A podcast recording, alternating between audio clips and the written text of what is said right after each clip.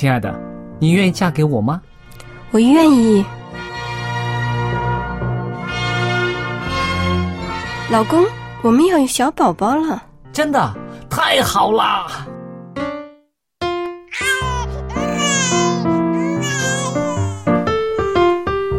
妈妈，妈妈，看我画的画，好看吗？真好看，宝贝画的太棒了，拿去给爸爸看看。爸爸妈妈，我去上大学了，你们多保重身体，我放假就回来。出门在外要注意安全。好好吃饭，天冷了，别忘了多穿衣服。好了好了，别唠多给。家里打电话哦。孩子啊，啥时候回来吃饭呐、你爸想你啦。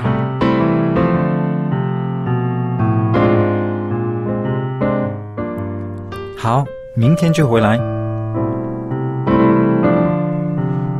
家人，给我生命的人，与我共同生活的人，与我分享喜悦的人，也是给我带来麻烦的人。每一天说说笑笑，有时也吵吵闹闹，因为我们是一家人。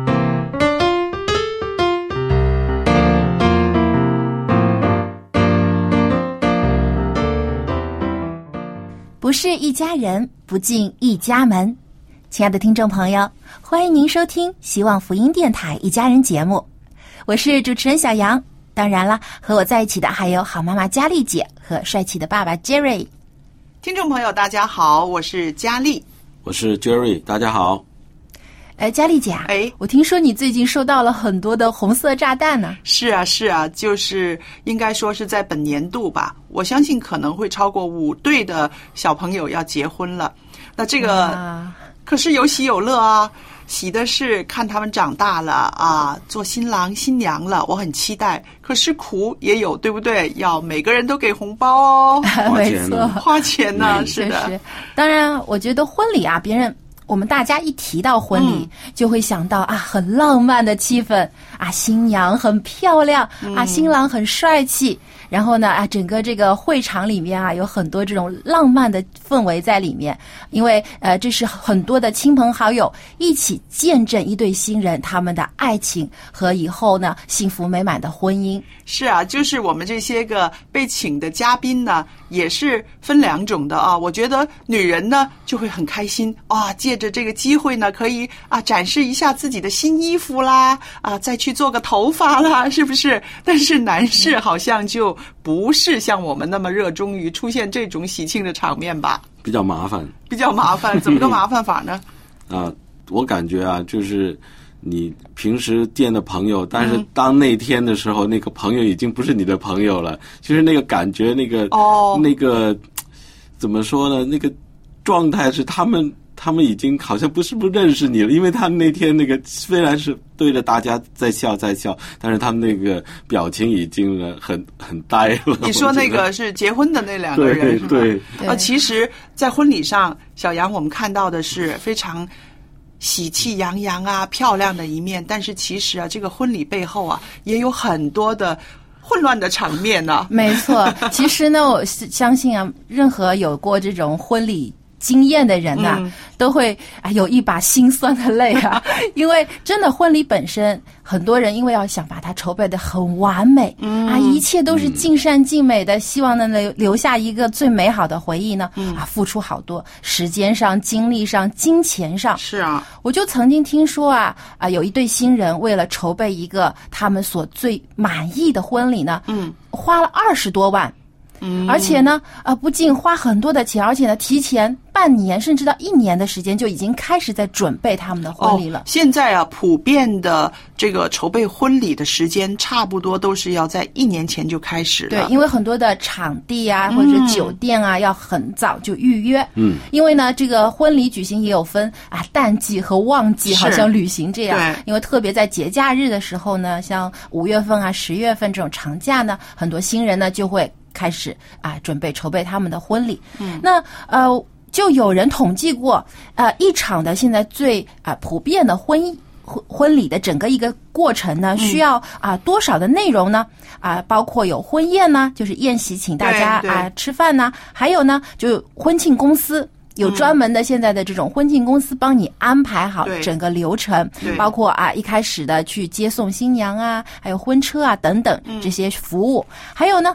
就是被称为四大金刚的这个婚礼服务人员。我们问一问 Jerry，、，Jerry，你知知不知道？你不知道。哪四大金刚？不知道。啊不知道，那小杨可以介绍一下、啊。我我跟大家讲一下啊。这四大金刚呢，第一个就是司仪，就是在这个婚宴上面做主持的这一位，嗯。还有呢就是化妆。这个是对新娘来说非常重要的，嗯，因为她当天能不能以最完美的状态出现在众人面前呢，就是靠这个化妆师了。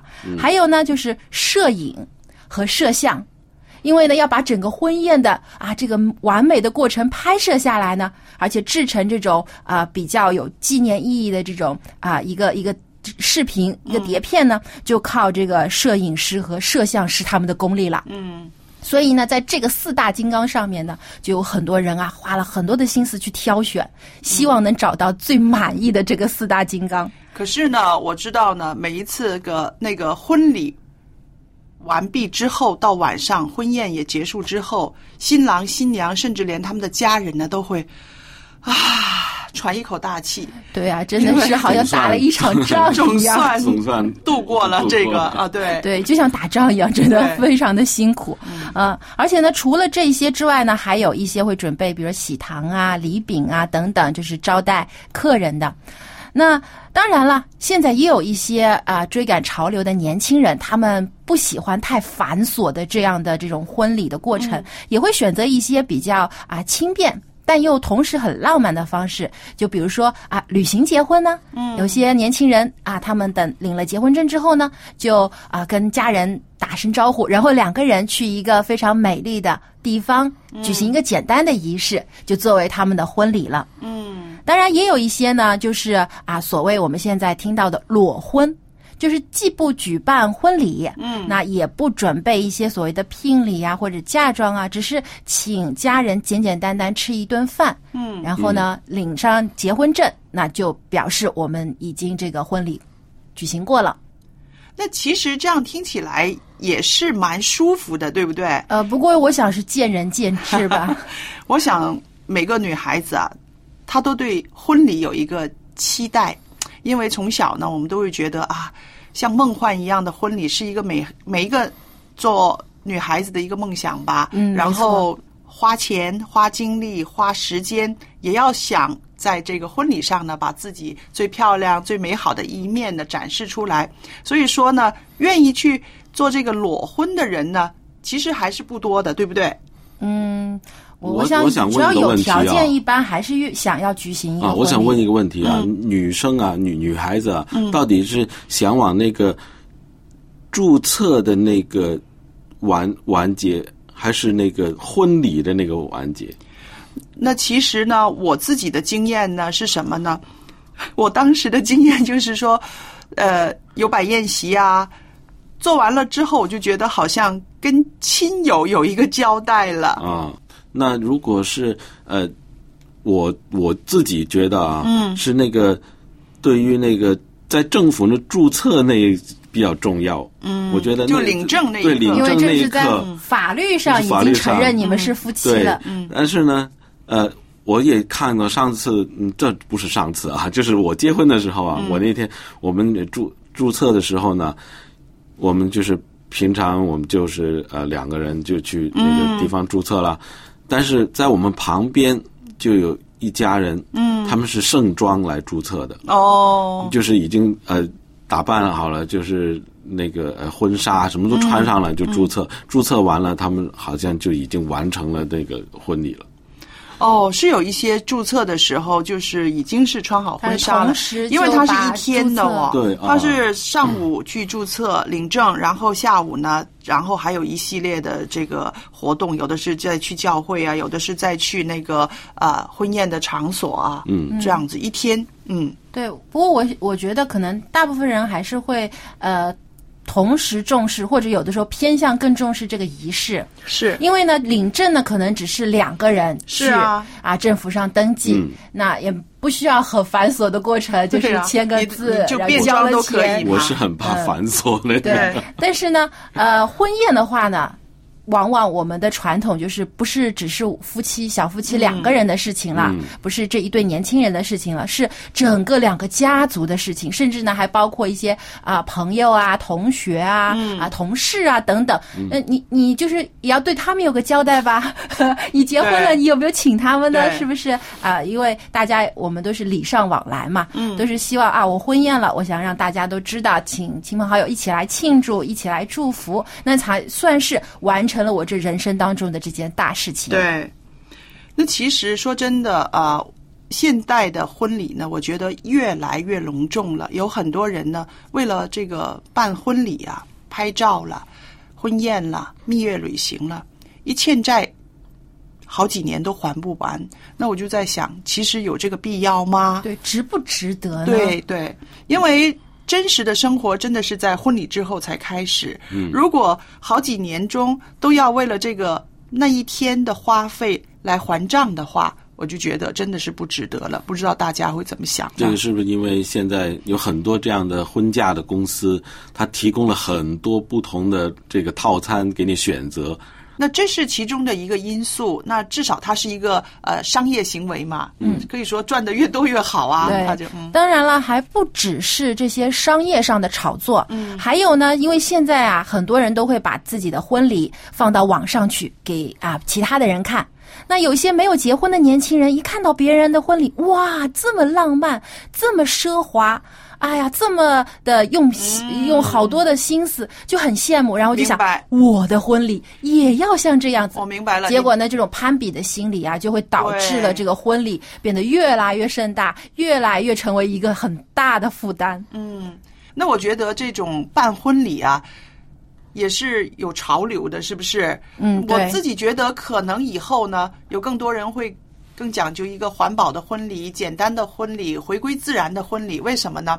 因为大家看了这些个隆重的婚礼看多了之后，觉得，唉，也不外如是。嗯，都是这样子的。对，可那我们最近在网上也看到啊，有一些人呢，他们把这个婚礼的这种精彩呢，不断的延长啊，就是说两个人带着婚纱，呃，还有他们的这个西服西装，到世界不同的角落，那些角落可能不是要花很多钱，但是他们会拍照、拍婚纱照。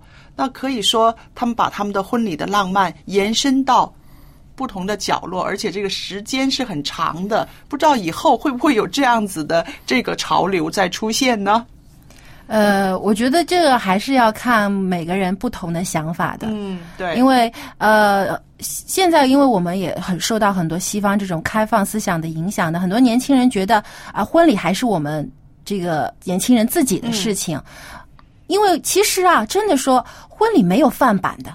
没有说谁的婚礼是标准的、最完美的婚礼，嗯啊，都要照着那个样子去做。嗯，婚礼既然是这个新人自己的，他们的生命当中的一个纪念，也是一种盟约。嗯，在这一天来呃互相发誓要爱彼此，我们婚姻的开始。其实呢，真的呃看你在乎什么，如果是不必要的东西，你都可以删减掉。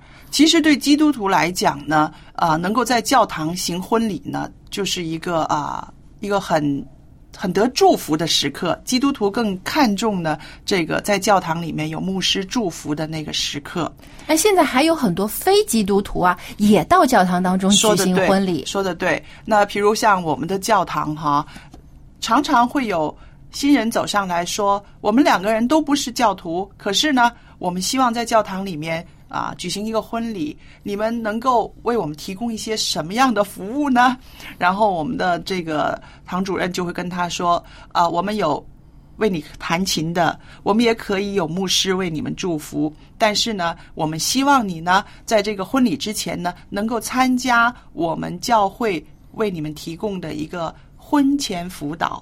嗯，啊、这个挺好的。其实也是一个传福音的很好的机会。而且同时呢，我们也希望呢，这对夫啊、新人呢，他们在这个婚姻辅导的过程当中呢，可以彼此更了解啦，啊、能够更好的调试，使他们在这个教堂里面举行完婚礼之后呢，他们真的能够有一个啊、比较有质量的婚姻生活。对，其实婚礼呢，其实就是一个仪式的开始。嗯，它相当于呢，其实就像我们这个任何的毕业典礼也好啊，或者是开学典礼也好啊，是一个呃，你走上人生一个新阶段的一个证明。对，那最重要的其实并不是仪式本身，嗯，而是在以这个仪式以后，你是否真的是像你在举行这个仪式那样，一直怀有这样的心情去爱你的另一半。那我之呃之前呢就看过有一本书叫《以基督为中心的婚礼》，嗯。这本书非常不错，当中就提到啊，他说婚礼。是能够向每一个参与的人揭示福音的一个很好的机会。对。无论对方是基督徒还是非基督徒，嗯，因为呢，如果没有特别糟糕的事情发生，当然我们都希望这个婚礼是你一生当中的唯一一次，是。你可以跟你所爱的人呢一生相伴到老。同时呢，这也是向你的朋友、家人、同事、所有关注你、爱你的人展示上帝恩典的一个非常好的机会。因为如果不是上帝的祝福，你可能在茫茫人海当中，如何去找到这一位相伴你一生的配偶呢？而且在基督徒的观点里边呢，我们非常的呃认可上帝给我们的这些个呃规范，就是一男一女、一夫一妻、一生一世。对，我觉得其实完美的婚姻也就是实现这些，因为我觉得每一个人都期望呢能找到一个相伴自己一生，无论是在你啊幸福的时候也好啊开心，或者说在你痛苦的时候、有难的时候、病痛当中，都有一个人对你不离不弃，相伴到老。我觉得这个其实呢，也就是婚礼本身最大的意义，就是在这一天能够证明你的婚姻开始了，你的新的人生阶段开始了。那我们也在这里呢，祝福即将结婚的啊，所有的收音机前面的新人们，也希望你们有一个自己满意的婚礼，同时呢，更有一个受祝福的婚姻。嗯，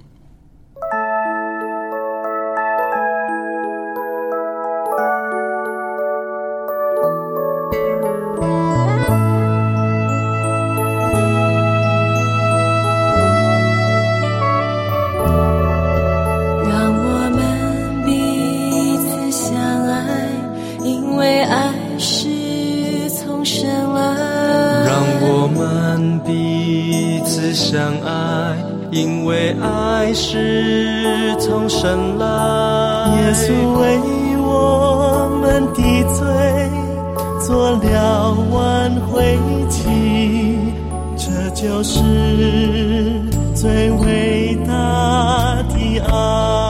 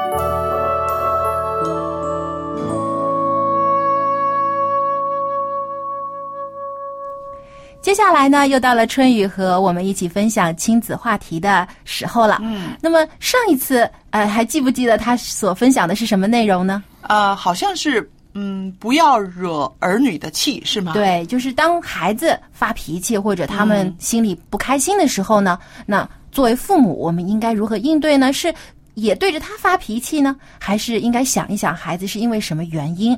那么接下来呢，春雨会继续这个话题和我们一起分享。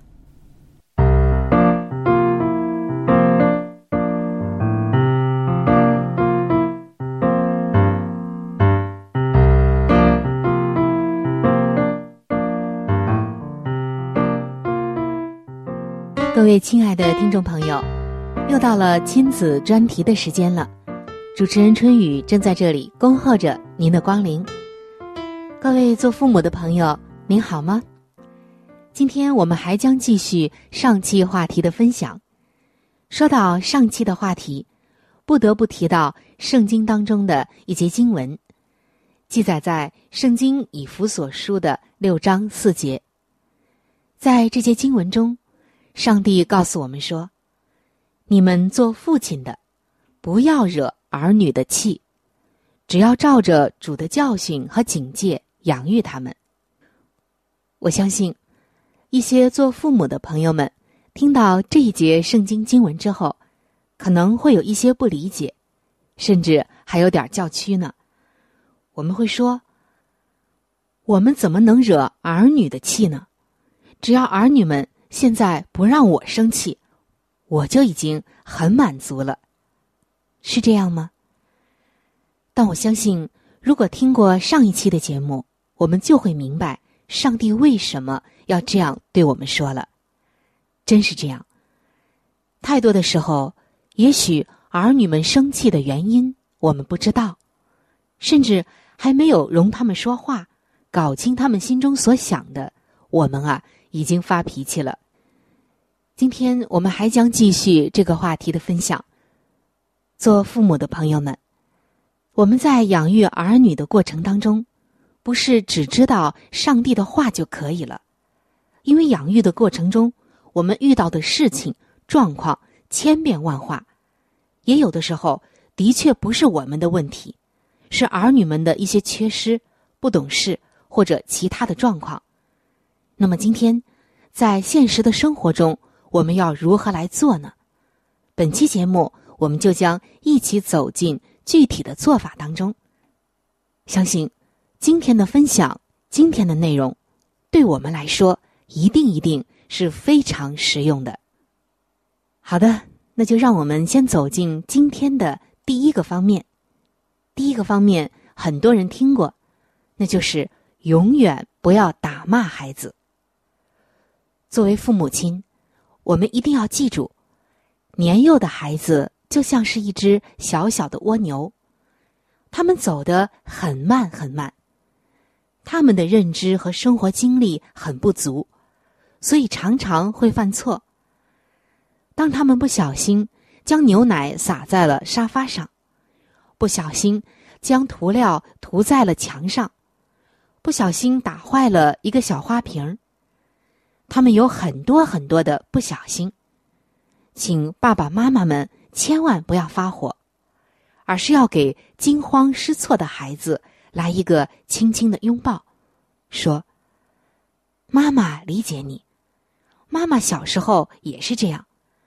嗯，不过你现在可以这样做。”毫无疑问，孩子将懂得如何做得更好，而不是充满恐惧。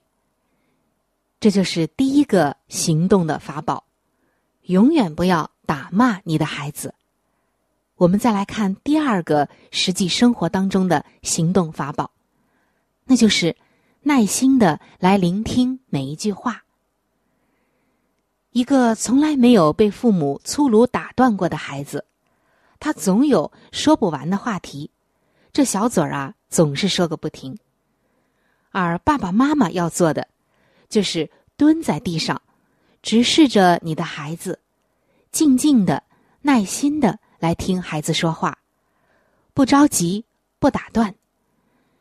无论是孩子说泥土中的小蚯蚓，还是饭桌下面的小蚂蚁，或者是地上的一根头发丝儿。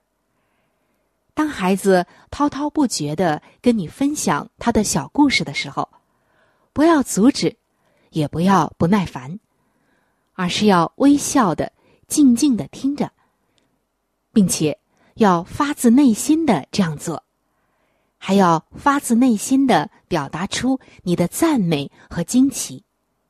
这样，孩子就会把你当成好朋友。第三个行动的法宝叫做陪伴，是最幸福的享受。每一天，你至少要挤出半个小时，比如牵着孩子的小手，聆听树丛中的蝉鸣、鸟叫、蟋蟀的声音，或者跟孩子面对面坐着玩一场搭积木的小游戏，又或者轻轻的翻着绘画本，给孩子讲有趣的故事。再或者，把孩子轻轻的拥入你的怀中，一摇一摆的哼唱着动人的歌曲。根据自己的一切来决定陪伴的内容。做父母的往往忽略了一点，那就是你的陪伴是孩子最幸福的享受，而我们往往忽略了，或者太忙没有挤出这个时间，却不知道。每天的陪伴，对于孩子这一生的意义来讲，是多么的重大，是多么的有效果。再来看第四个行动法宝：尊重孩子的一言一行。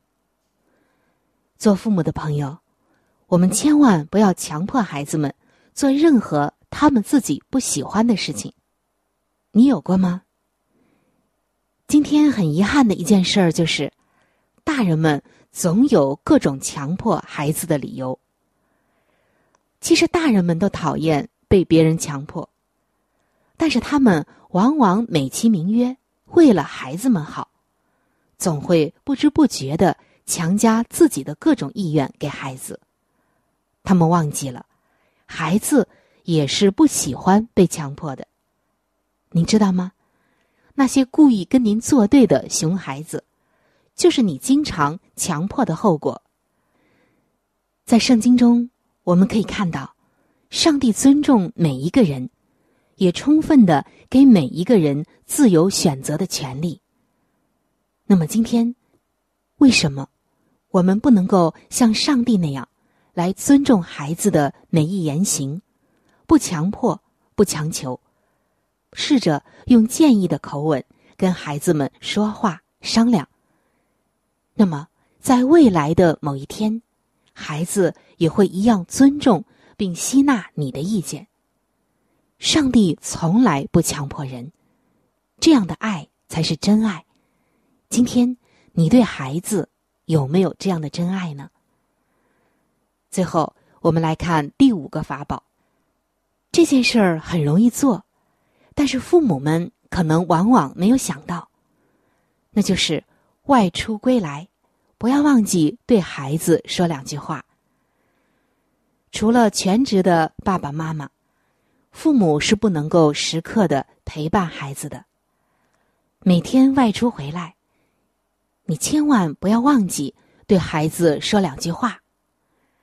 孩子，我爱你。孩子，你今天过得开心吗？小小的孩子就能够在这两句温馨的话语中。知道他的爸爸妈妈是爱着自己，而且关注着自己的，这一点很重要。而且，孩子还会觉得温暖，会毫不犹豫的把白天发生的事情都告诉爸爸妈妈。孩子分享着喜悦和忧伤、困扰和问题，这样亲子关系也在每一天一点一滴的。积累起来了，所以，亲爱的做父母的朋友，如果你还没有做到以上的这五点，就不要总是抱怨你的孩子不乖、不孝顺、不听话、不知道感恩了。相信上一期节目，和这一期节目我们所给出的实战演练的五个方面，我们不仅仅能够明白，而且能够在现实生活中把它实施出来。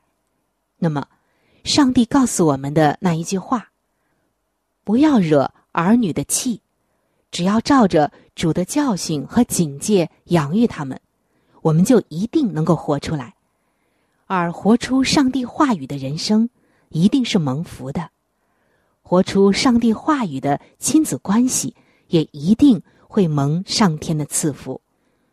不惹儿女的气的同时，儿女自然也不会惹你的气，亲子关系自然就会变得融洽愉快。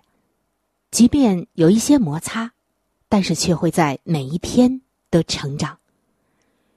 祝愿每一位父母们都能够活出上帝的话，拥有一个美好的亲子关系。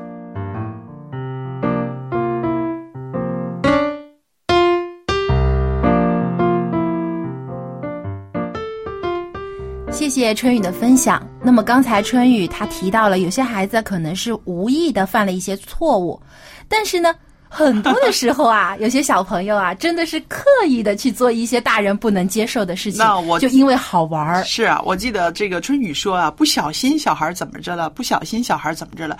其实我想啊，不应该用不小心，有的时候确实是不小心打烂了杯子啊，或者是洒了一地水呀、但是其实有的时候小孩是他是有心要这么做的。呃，那我之前就看过一个视频，就是有一个小小男孩啊，嗯他非常喜欢玩这种面粉类的东西。哦那有一天呢，他妈妈呢就离开了厨房，大概只有五分钟的时间。嗯，结果等他一转身的时候，就发现家里的每一个角落里都撒满了面粉，而且他的儿子呢还很开心的把面粉撒向天空，说：“下雪啦，下雪啦！”所以呢，如果孩子真的是不小心做一些错事呢，做父母的呢，还可以啊调试自己的情绪啊，还可以忍耐。问题就是，当你看到他是刻意的去顽皮，还有的时候是刻意的挑战你的时候，那个时候父母怎么样调试自己的心情，然后对应他，然后怎么样用什么语调来跟他说话，那个才是真的是大挑战的。我觉得这个也是一个很大的一个功夫啊。对不过呢，我看这个视频的时候，我就很佩服这个妈妈。嗯其实她那个时候已经快要崩溃了，她怎么处理？因为她不停在说：“哦，我的天哪，我的天哪！”因为家里真的是连沙发上有些很角落的地方。都全部是面粉，啊你就想那个打扫的工程要有多大？那但是呢是，他很快呢就自己冷静下来，然后他首先啊先问他的孩，他不是先生气说、嗯啊你怎么把家里弄得这么脏？他还是先问呢，你为什么要这么做呢？嗯，你那然后他儿子在那说啊，我想要像下雪一样，我想在家里下雪这个视频是不是来自外国的？啊，对，是一个外国的这个。这个有有原因的。我跟你说，外国人，我看了很多这些外国的视频，都是这样的，或者把巧克力酱抹的全身都是，哦抹在墙上啊呃那个吃吃糖吃的哪里都是啊。嗯他外国很多这样的情况的，他们的家长都不会骂他们的。嗯，但是中国人呃中国人我但 但我觉得啊也可能还是。就是也是个别情况了，因为我相信很多的父母，如果突然看到这样的一个紧急状况，心里肯定说不生气吗？可能他们我觉得他小的时候也们其实还是生气的，但是呢，他们就是立刻就会调节自己的心态，嗯会想着哦，不要因为我的情绪把孩子吓到了。可能孩子只是因为一时的顽皮，他只是觉得好玩嘛。对很多事情他做出来没有考虑后果，是因为孩子觉得很有趣、很好玩。那如果因为他的这种开心的情绪，你就惩罚他，去批评他，孩子下一次他就不敢开心了。那好了，实在一点儿，你们想不想问问我？如果我是那个妈妈，我会怎么做呢？你会怎么做？但说不定也是要收拾了，那就把收拾收拾不是，那就把他叫在一块儿一起收拾，让他知道有多辛苦啊。我们高兴过了，面粉撒了，没关系，咱们一起把它擦干净吧。我真的会拧个湿毛巾，让他慢慢帮我擦啊，擦的好不好？干不干净是一回事儿，嗯但是我做多久，至少让他陪我多久。嗯，让他知道他一时的顽皮会导致一个怎样的结果。对因为收拾的话，呃，不仅父母要收拾，你自己也要为自己的行为负责啊。我觉得这样的话，下一次小朋友他再想要撒面粉的时候，他要考虑一下自己清理面粉时候的那种过程了。所以我就觉得呢，做父母其实最难呃把握的一点就是说，我们除了喜啊喜欢他，我儿子真好，真聪明，或者是怒，哇，怎么会这样子？我打你一顿。除了喜怒之外，我们应该有更多的这个情感在里面。嗯，这样子的话，小孩子才能够从父母那儿学到比较丰富的情感。嗯，没错。还有，我觉得啊，就是可能每一个父母都要有一个养气的功夫啊，因为孩子的这种突发状况太多了。嗯，可能有一刚刚经历这个第一个孩子，或者说刚刚开始这个新手爸爸妈妈的时候呢，啊，情绪上波动会比较大一点。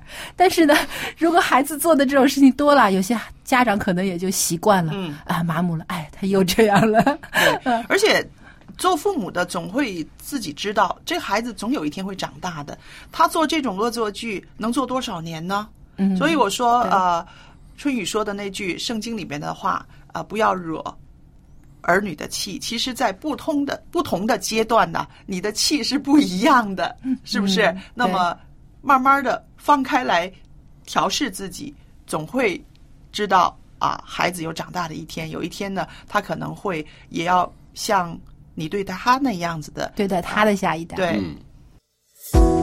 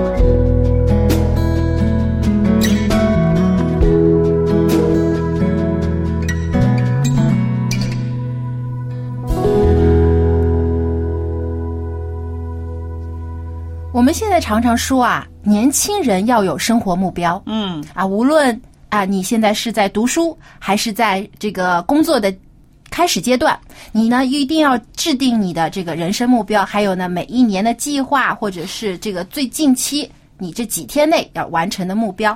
那对于一些已经退休的老人来说，他们需不需要目标呢？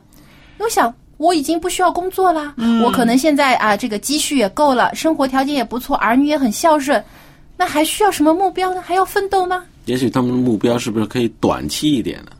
你听一听蔡博士怎么说。好的。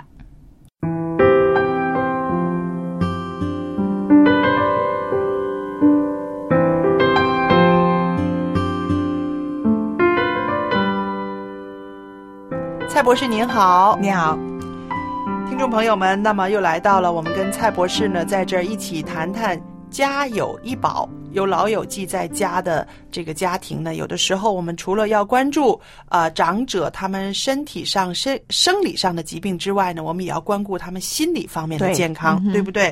那说到心理方面的健康呢，其实是比较复杂的，嗯是吧？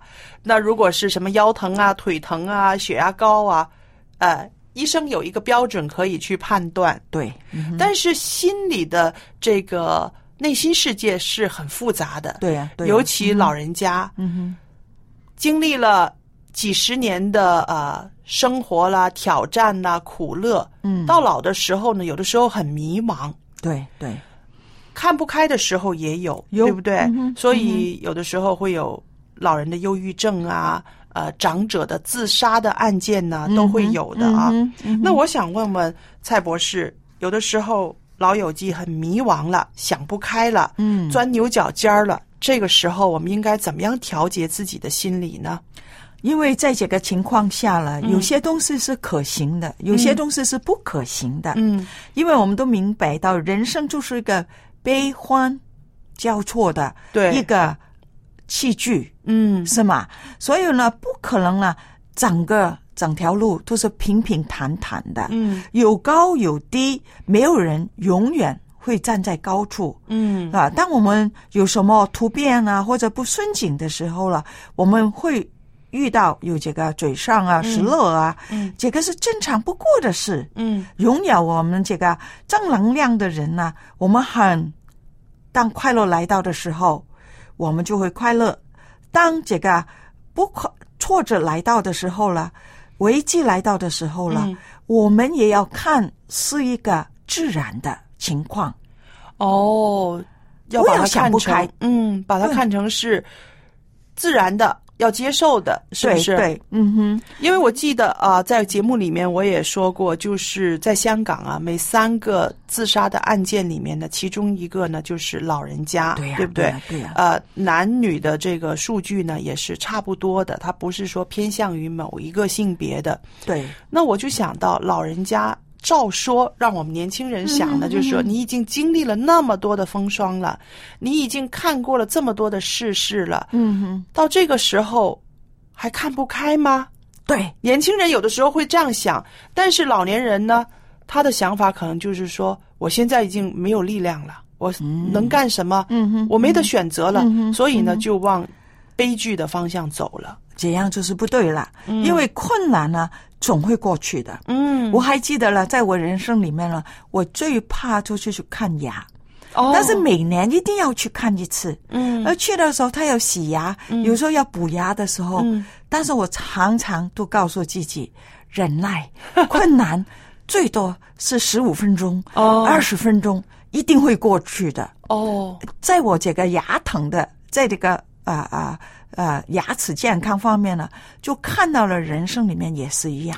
其实说的也是啊。嗯您想，既然别人能够熬过去，熬过去，这个洗牙、补牙、拔牙，你怎么会不行呢？对不对？如果这么样想的话呢，就是觉得这个时间总会过去的。对，真的。但是有的时候，老友记会钻牛角尖呢，嗯会觉得我不嗯行，我就做不了了，嗯我不行，我就要逃避了。有的时候会这样。如果是这样的时候了，嗯就很容易被这个不安啊、紧张啊、焦虑啊，还有这个恐惧、嗯那些负面情绪里面呢，把我们淹死啦。哦，这些负面情绪的确可以淹没一个人哦。啊，真的很容易就把我们带进那个不开心的忧郁症里面去了，嗯因为那些失败呀、挫折啊，可以带来很巨大的力量。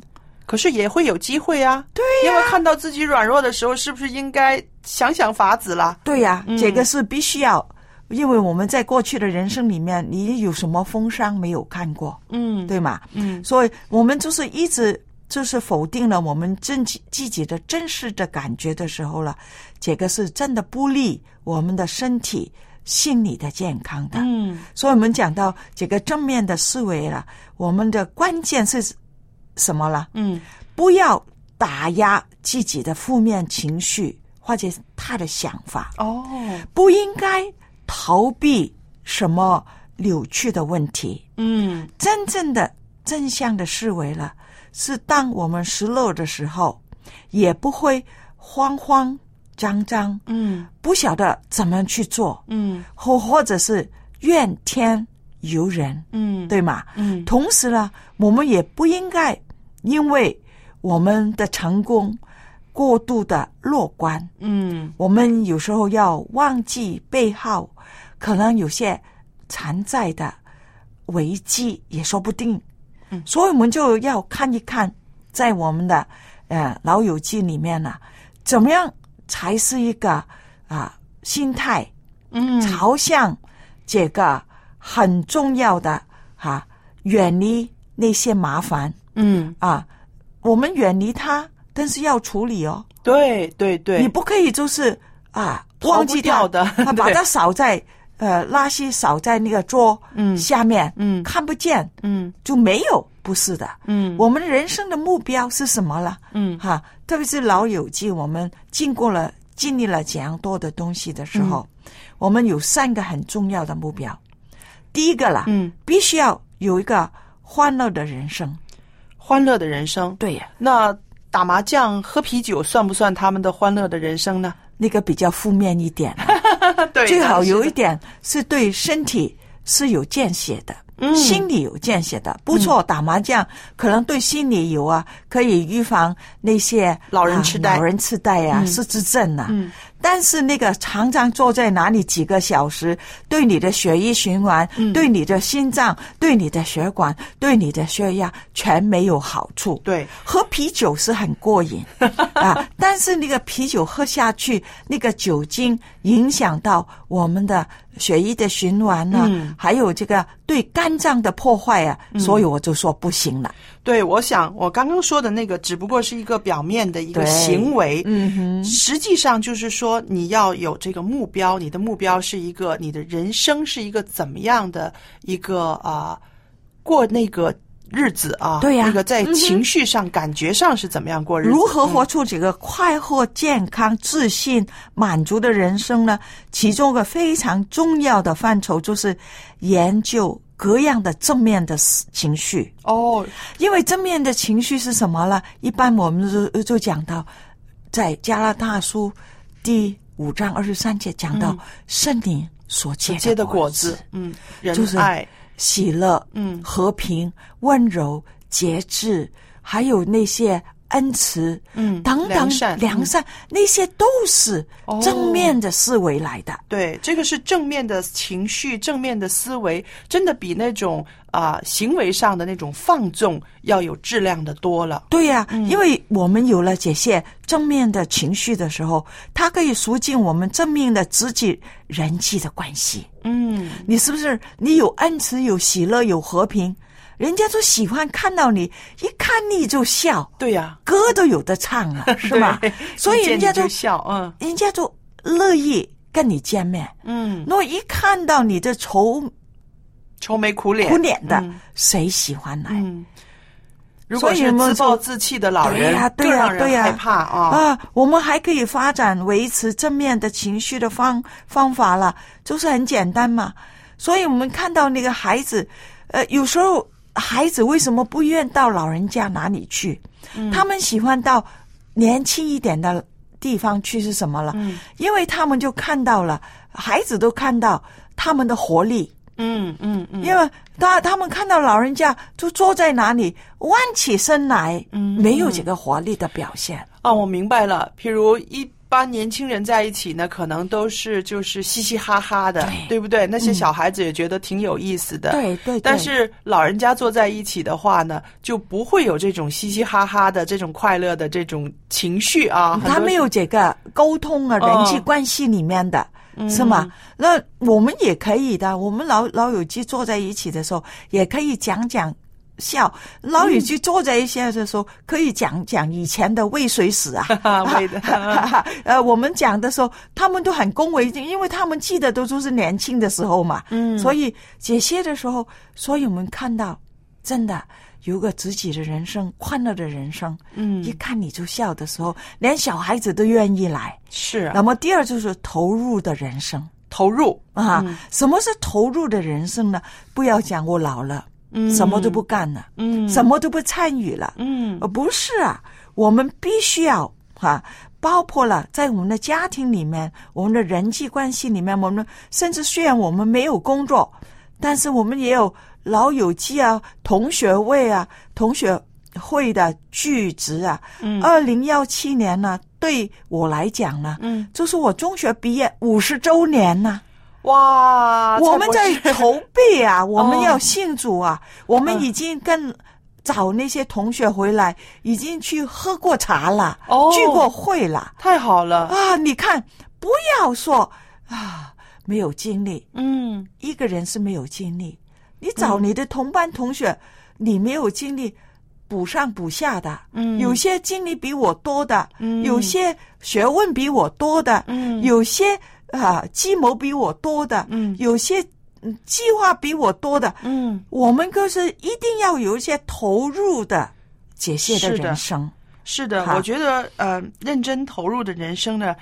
让一个人更加的肯定自己的能力，不错是不是？还有生活有目标了，嗯哼。然后您刚刚说的呢，不上不下，就是有的比我强，有的比我弱，我们大家的力量融合在一起的时候呢，我们就可以让那个年老的生命可以更有色彩了。对啊，这个也是个成长的过程来的。嗯是的，不要以为你过了七十岁你就不可以成长。嗯哦，这个成长是可以的。嗯我们活到老，就一定要啊，真的活到老就要学到老。学到老，所以我们一定要有个成长的人生。嗯，最后一个就是必须要有一个有意义的人生。对有意义的人生，嗯，你看到在我们的人生里面，我们怎么样可以变成一个有意义的人生呢？嗯将自己的小我，嗯还有比自己更大的大我连接起来，哦，产生了高层次的思想还有行动。嗯哈、有意义的行为啊，给我们更大的满足感。是这个美好的感觉了，我们更可以维持持久一点。嗯大我的生活的意义包括了我们宗教啦，嗯灵性方面，我们的宇宙，我们的大自然，还有人性的，嗯，美善、嗯爱，服务他人，分享智慧，能够发现生活的意义，嗯不论大小，都是从心理健康重要的元素哦。所以在这儿呢，也祝福我们的老友记，我们的心理更健壮啊！对。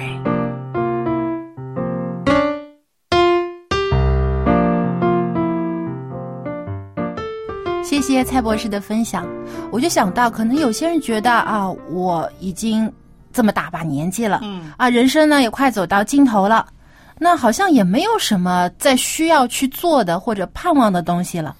但是啊，作为基督徒，我觉得还有一个更大的盼望，嗯那就是永生的盼望。是因为今生虽然结束，但并不等于就是完结，并不是一个结局。其实呢，我们还有更好的美好结果在后面。其实年老了，生活经验更可以帮助每一位啊基督徒的老弟兄老姐妹呢，做出很多的美好的见证。因为没错呢，他一生的经历都有上帝的恩典在其中。到这个年纪，他在述说出来的时候，会更鼓励人呢。是的，因为他亲身经历过这些，对他就是一个活的见证。是所以有的时候，呃，可能听传道人讲很多的信息，我们当时听觉得很有道理。但如果是一个老人站在台上，他把自己的一生娓娓道来，把他认识上帝的经历告诉大家的时候，我们真觉得非常的感动，嗯因为我们真的是能够透过这个人看到耶稣的形象在后是面。圣或他什么都不说，只是他平安喜乐的活着、生活着，我们已经觉得那就是一个美好的祝福了。对啊，就是耶稣能祝福他，那说不定耶稣也是能把同样的福分赐福在我们的身上。对，所以这一位老人可能就是几十年以后的我，就我就会有这种盼望，希望我就像这位老人一样。嗯那我就希望我们教会当中的呃老弟兄姐妹们都能像成为这样的榜样，是让年轻的后辈看到你们的时候，就想着，嗯，以后我要成为像你这样的人。对，那今天的节目也就到这里了，我们今天的讨论也非常的热烈。那亲爱的听众朋友，如果你喜欢我们一家人的节目，或者说你也有你自己的体会或感想想和我们分享的话呢，请你来信告诉我们。我们的电邮地址是 l a m b at v o h c 点 c n，我们期待你的来信。那么下期节目我们不见不散，继续一起来分享你生活当中的点滴。下一次再见喽。拜拜。